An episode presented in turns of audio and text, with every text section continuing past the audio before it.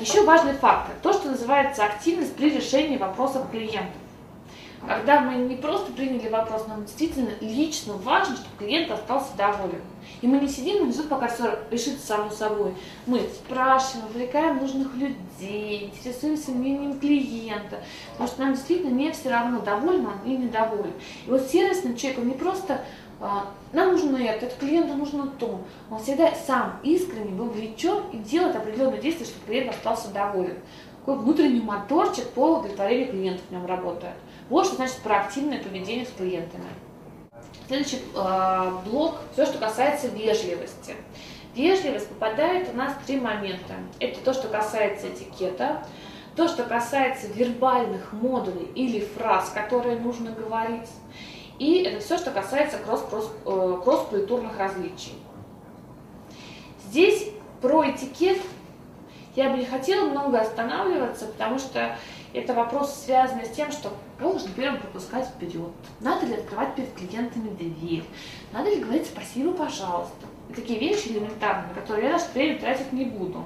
Но наше время я хочу потратить на таки, тако, такие вербальные модули, как телефонное общение. И те фразы, которые используются при общении с клиентом по телефону.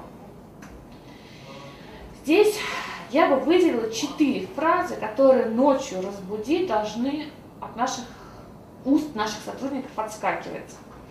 Это четыре фразы. Первая фраза. Что ты должен сказать, когда ты телефонную трубку берешь? Вторая фраза. Что ты должен сказать, когда ты телефонную трубку кладешь? Третья фраза. Что ты должен сказать, когда ты человека просишь подождать? И четвертая фраза. Что ты говоришь, когда ты звонок переводишь на своего коллегу? Вот четыре фразы, которые должны от вас отскакивать. И э, сейчас вы можете просто позвонить в свой офис, позвонить своим сотрудникам и реально услышать, что они говорят. Вы легко можете услышать слово «алло», вы можете услышать там «м», все что угодно. Но есть определенные стандарты телефонного общения, и вот они. Первое правило телефонного общения с точки зрения э, бизнес-этикета – что на телефонный звонок нужно ответить не позднее третьего звонка. Есть очень простая логика. Наш клиент выбирает банк, телефонную компанию, э, автосервис, у него справочник. И он обзванивает различных, различные компании, различных поставщиков услуг. И если мы вовремя не среагируем, то не будет ждать до второго пришествия Христа, пока кто-нибудь ему ответит. То, что он сделает, он положит трубку, и вежливые люди делают на пятый звонок, если мы говорим про телефонное общение, и будет набирать следующую компанию. Таким образом, это не просто элемент вежливости, это еще элемент продаж. Да, поэтому стандарт такой, трубка должна быть взята не, послед... не позднее третьего звонка. Второй момент. Мы говорили про три языка общения, так вот, у нас здесь такого языка общения с точки зрения мимики и жестов нету в принципе. Нас никто не видит. И то, что люди воспринимают нашу организацию, только потому, улыбаются наши сотрудники или не улыбаются. Поэтому такое дело улыбнуться, потому что людям надо транслировать эту улыбку. А дальше пошли фразы. Первая фраза. Мы приветствуем звонящего в зависимости от времени суток. С 6 утра до 12 у нас будет доброе утро. С 12 до 6 вечера добрый день. С 6 часов у нас начинается вечер и длится он до 12 часов ночи. А с 12 часов ночи до 6 часов утра у нас будет доброй ночи. Это важно, это определенный этикет, нормы, эталон. Дальше. Называем название компании, название своего отдела. Добрый день, компания X. Отдел Y. Дальше. Представляемся по имени для того, чтобы наш клиент, когда делает свои записи, он запомнил, какую компанию он звонил, записал себе, кто с ним разговаривал, не обращался потом к нашим сотрудникам. Девушка, девушка, извините, пожалуйста, чтобы он четко зафиксировал имя, с кем он разговаривает. Причем имя должно быть полное. Не Машенька, не Петечка, а Мария, Петр. Было никаких отклонений. Да? Обязательно полным именем надо представляться. И следующая фраза, которая должна быть стандартизирована, это определенное поощрение э, говорению. Например, чем я могу вам помочь? Или слушаю вас. Итого, раз, два, три. Добрый день, Русская школа управления, Елизавета, слушаю вас. Вот что должны слышать ваши, вы, когда звоните в ваш собственный офис. То должны слышать ваши клиенты, когда они обращаются в вашу организацию. Итак, мы с вами остановились на том, что слова «алло» у нас нет, а есть четкое приветствие, улыбка, название компании, имя и поощрение говорению. Как вы красиво начали телефонное общение, то так же красиво должны его закончить. Поэтому звонок всегда заканчивается благодарностью. Спасибо за звонок, до свидания. То есть поощрение к повторному обращению, повторному звонку. Спасибо, что обратились в нашу компанию, ждем вас снова. Это как стандарт должен быть. То, что мне Маша говорит, опять не говорит. А у нас это определенный шаблон, эталон, которым общаются все сотрудники, речевые модули. Дальше. Следующая важная вещь – это перевод звонка. Очень часто клиенты жалуются на блуждающие звонки. Добрый день, я хотела бы поговорить по вопросу кредита. Ой, вы знаете, это не ко мне. Сейчас я вас соединю. Ой, здравствуйте, я хотела бы поговорить по вопросу кредита. Нет, вы не туда попали, это в другой отдел. И так вот начинается брожение, брожение телефонных звонков. В итоге все-таки нас клиент садится до кредитного отдела и начинается, а, что в Баркаполе творится? Агрессию начинает транслировать, потому что реально зол. Это в лучшем случае. А в худшем случае – телефон срывается, потому что кто-то из наших сотрудников не знает, какие кнопочки надо нажимать. И нашему несчастному клиенту по второму кругу приходится все то же самое выслушивать.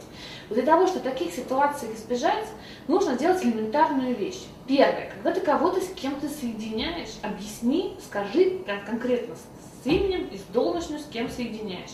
Для того, чтобы, не дай бог, телефон сорвется, мы всегда не можем гарантировать, что четко будет технология работать чтобы, если, не дай бог, телефон э, взорвался, сорвался телефонный звонок, чтобы нашему клиенту надо было всех перезванивать по цепочке, он конкретно обратился к этому специалисту. Ты же сам не будешь на это тратить никакого времени. Поэтому обязательно сказать, с кем будешь соединять. Второй момент. Соединяя звонок, ты не бросаешь трубку, набрав просто номер добавочный своего коллеги. Ты ждешь, пока твой коллега трубку возьмет. И как только он возьмет трубку, ты говоришь о том, что есть клиент, у которого есть такой запрос, он тебе говорит, что да, я согласен, я могу сейчас с ним поговорить, только после этого ты трубочку кладешь. Другой последовательности ты делать это не можешь. То есть предупреждаешь, что я тебя, вас соединяю с таким-то сотрудником какой-то должности, дожидаешься его ответа, своего коллеги, предупреждаешь его, только потом телефон кладешь чтобы не было потерянных, пропущенных звонок, звонков, злобных клиентов и потерянной информации. Так что еще одна вещь, которая должна отлетать от зубов, это перевод звонка. И последний момент, то, что называется режим ожидания. Бывают моменты, когда нашему клиенту приходится ждать на телефоне, потому что там нужно получить информацию, взять бумажку, подозвать коллегу. И очень часто возникают здесь ошибки. Одна ошибка тогда, когда у нас начинается затыкание трубки рукой. Маша, тут тебя к телефону, да? Сразу ощущение такого некоторого колхоза и совка возникает у нас. Вторая ошибка тогда, когда трубка берется с телефона и вот так вот бросается на стол соответствующим звуком. И наш, в ухо нашему клиенту этот звук раздается. И дальше трубка лежит на столе, и все, что разговор транслируем в нашем офисе, они в этой трубке слышатся. А он мне говорит, а я ему и говорю. И все эти разговоры, которые часто, пожалуй, на сердце, бывают в наших офисах. Поэтому никаких вот этих интимных подробностей быть слышно не должно. Поэтому нужно, конечно же, включать режим ожидания, где будет либо музыка, либо информация какая-то для клиента. Второй момент. Есть клиенты, которые нам обращаются по мобильным телефонам, или из другого города, или из другой страны. И если мы их бросим и забудем про них, они будут ждать в течение минуты, трех, пяти, десяти, они счастливы от этого становиться не будут.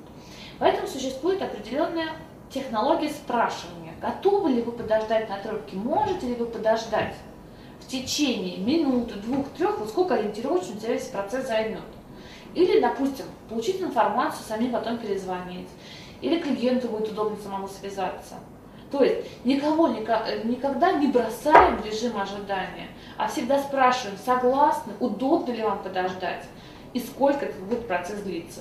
Вот что значит грамотная постановка клиента в режим ожидания. Поэтому телефонное общение для нас это не просто э, взаимообмен информацией, это определенный имидж нашей организации в глазах у клиента. Ему не надо приходить к нам в офис, видеть наши прекрасные декорации, заходить в интернет, смотреть на наш сайт. Он делает телефонный звонок, ему все про всех становится понятно. И очень часто люди это не делают только потому, что не знают как. Это первое. Иногда они просто думают, что это не важно. А если вы будете регулярно проверять, они сразу понимают, что это важно. Поэтому, конечно, не просто обучаем, но еще и контролируем такие вещи. Поэтому в такой речевой модуль, модуль мы с вами разобрались. В частности, это особенно важно при телефонном общении. А, также, например, речевые модули активно используются технологии продаж.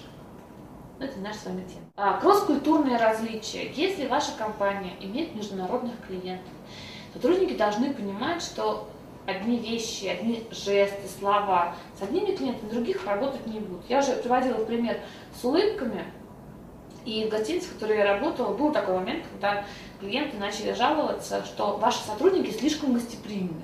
Что такое слишком гостеприимны? Непонятно.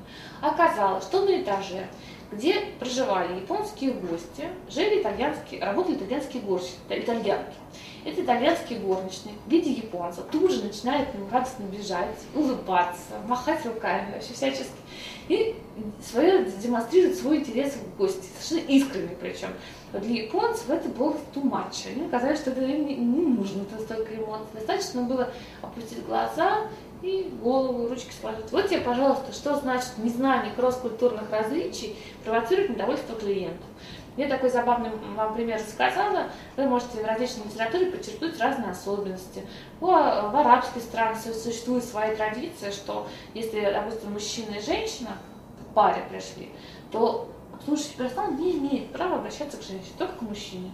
Вот и все. Не можешь обращаться к женщине, когда у тебя присутствует пара. И т.д. и т.п. Таких вариантов очень много. Это не совсем тема нашего сегодняшнего разговора, но всегда обратите внимание, есть такие ситуации, есть, если клиентская аудитория разная, сотрудники должны это знать, понимать и играть в различные игры. Как говорят, махать хвостами по-разному, с разными клиентами. Так, дальше. Значит. Э, с вежливостью мы разобрались, и это точно можно научить при желании людей. Самое простое – это знание, какими знаниями сотрудник должен обладать для того, чтобы грамотно обслуживать клиента. Мы всегда начинаем разговор о знаниях с момента договора. Почему? Потому что клиент всегда прав, запятая, в рамках заключенного с ним договора об оказании услуг.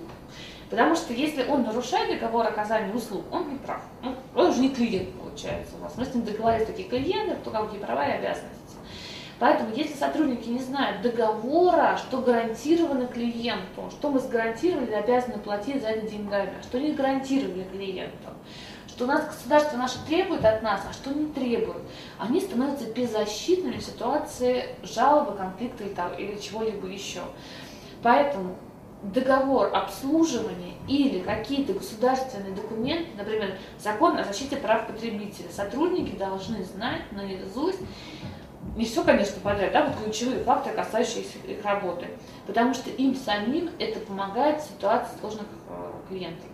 Хотя по статистике считается, что только 4 человека, э, по статистике считается, что только 4% клиентов будут манипулировать нашей организацией для того, чтобы свои какие-то выгоды извлечь в ситуации конфликта, но такие бывают, бывают. Поэтому знания о договоре у сотрудников быть должны. Дальше. Информация о продукте. Что такое информация о продукте? Какими характеристиками обладает то, что ты продаешь? Будь то еда, билет, счет в банке, доставка, все что угодно. Что, что это такое? Это не только какими характеристиками обладает, какой прок клиенту от этого. Поэтому любой тренинг по продукту должен идти не в плане того, какого, сколько весит ноутбук, да, а что этот вес дает клиенту. Почему выгодно пользоваться именно этим ноутбуком? Вот какой основной вопрос есть у клиентов, наш, ой, у наших сотрудников. Когда они просят тренинг по продукту, расскажите нам не только а, про цифры, факты, мы это можем на упаковке прочитать или в интернете посмотреть. Нас интересует, как это обозначить, какие выгоды обозначить для нашего клиента. Поэтому, конечно, для того, чтобы грамотно клиентов обслуживать, надо знать свой продукт. Если знаешь свой продукт, э, начинает э, клиенты тебя ставят в ситуацию, когда ты выглядишь как непрофессионал.